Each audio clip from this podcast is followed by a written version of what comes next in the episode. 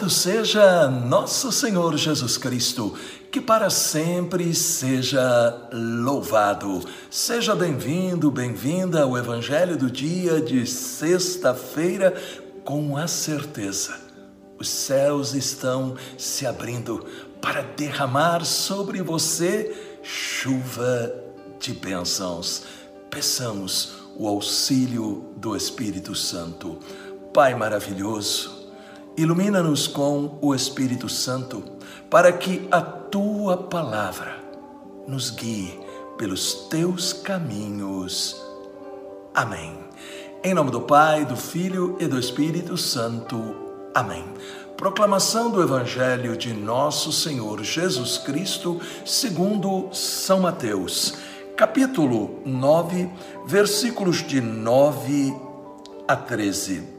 Partindo dali, Jesus viu um homem chamado Mateus que estava sentado no posto do pagamento das taxas. Disse-lhes: Segue-me. O homem levantou-se e o seguiu. Como Jesus estivesse à mesa na casa deste homem, numerosos publicanos e pecadores vieram e sentaram-se com ele e seus discípulos. Vendo isso, os fariseus disseram aos discípulos: Por que come vosso mestre com os publicanos e com os pecadores? Jesus, ouvindo isso, respondeu-lhes: Não são os que estão bem que precisam de médico, mas sim os doentes. Ide e aprendei o que significam estas palavras eu quero misericórdia e não o sacrifício. Eu não vim chamar os justos, mas os pecadores. Palavra da salvação. Glória a vós, Senhor. Eu quero convidar você, meu querido e minha querida, a dar glórias a Deus por Ele ter enviado o seu Filho único Jesus Cristo por causa de nós, pecadores. O que é que significa isso? A certeza de que não existe pecado que não possa ser perdoado quando nós nos arrependemos e de todo o coração buscamos a Deus. Este é o testemunho da conversão de Mateus. Ele não estava procurando Jesus, ele estava no seu trabalho. Jesus foi até ele. Como Jesus também vem até nós pelos meios mais diferentes. E nós nem sempre ouvimos a sua voz, como aconteceu com Mateus. Mateus era considerado pecador por ser cobrador de impostos. Os cobradores de impostos eram colaboradores dos romanos e, por serem desonestos, eles também cobravam a mais para ter um lucro pessoal. E então eles eram desprezados, eles não eram bem vistos. O chamado de Mateus traz para nós três lições importantíssimas para a nossa vida. A primeira está aqui, em Mateus 9,9. Partindo dali, Jesus viu um homem chamado Mateus que estava sentado no posto do pagamento das taxas. Disse-lhe: Segue-me. O homem levantou-se e o seguiu. Repare, ele não discutiu ao chamado de Jesus. Ele não pediu esclarecimentos e nem tempo para pensar mas simplesmente seguiu. E aí nós aprendemos que para seguir Jesus é necessária obediência, disposição também para o sacrifício, muitas vezes. E aí surge também uma primeira pergunta: e nós?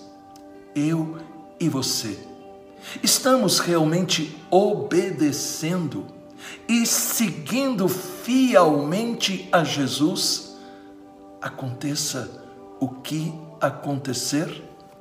Segunda lição importantíssima, Mateus 9, 10, 11. Como Jesus estivesse à mesa na casa desse homem, vendo isso, os fariseus disseram aos discípulos: Por que come vosso mestre com os publicanos e com os pecadores? Os fariseus eram pessoas religiosas que se diziam fervorosas e também por isso se julgavam melhores e com o direito de criticar. Jesus, ao chamar Mateus, estava mudando a vida deste homem e procurando também mudar os outros. E os fariseus, ao invés de se alegrarem, se julgaram no direito de questionar nosso Senhor. E aqui nós aprendemos sobre o cuidado para a gente não questionar a conversão de ninguém.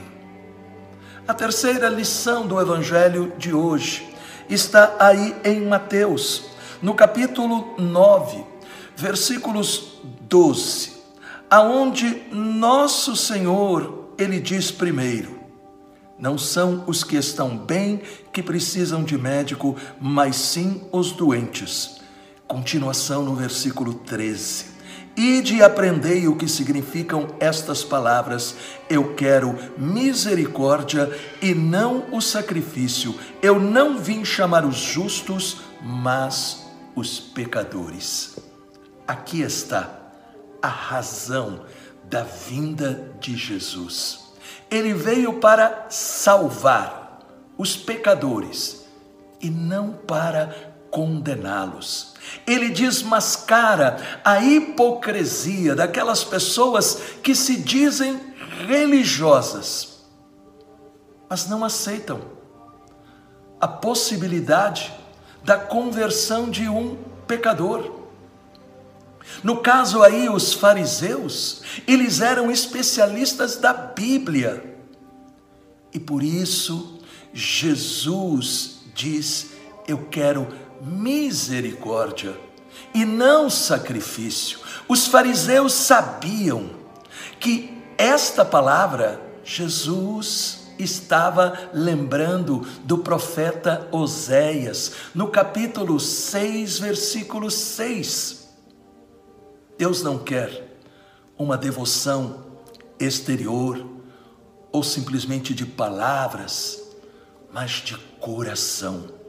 Deus deseja seguidores fiéis, capazes de usar da mesma misericórdia que receberam.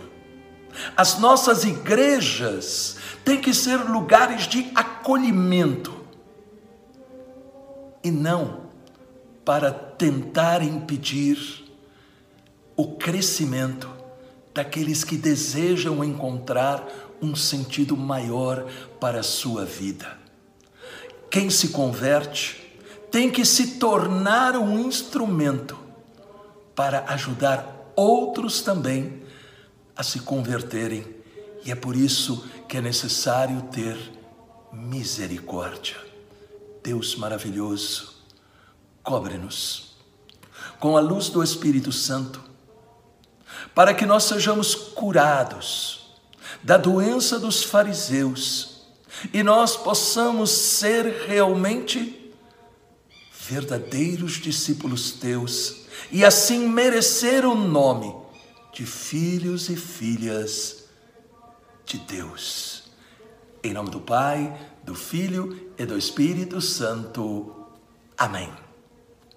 Lembre-se, se esta palavra falou ao seu coração, deixe um comentário sobre estas três lições e compartilhe.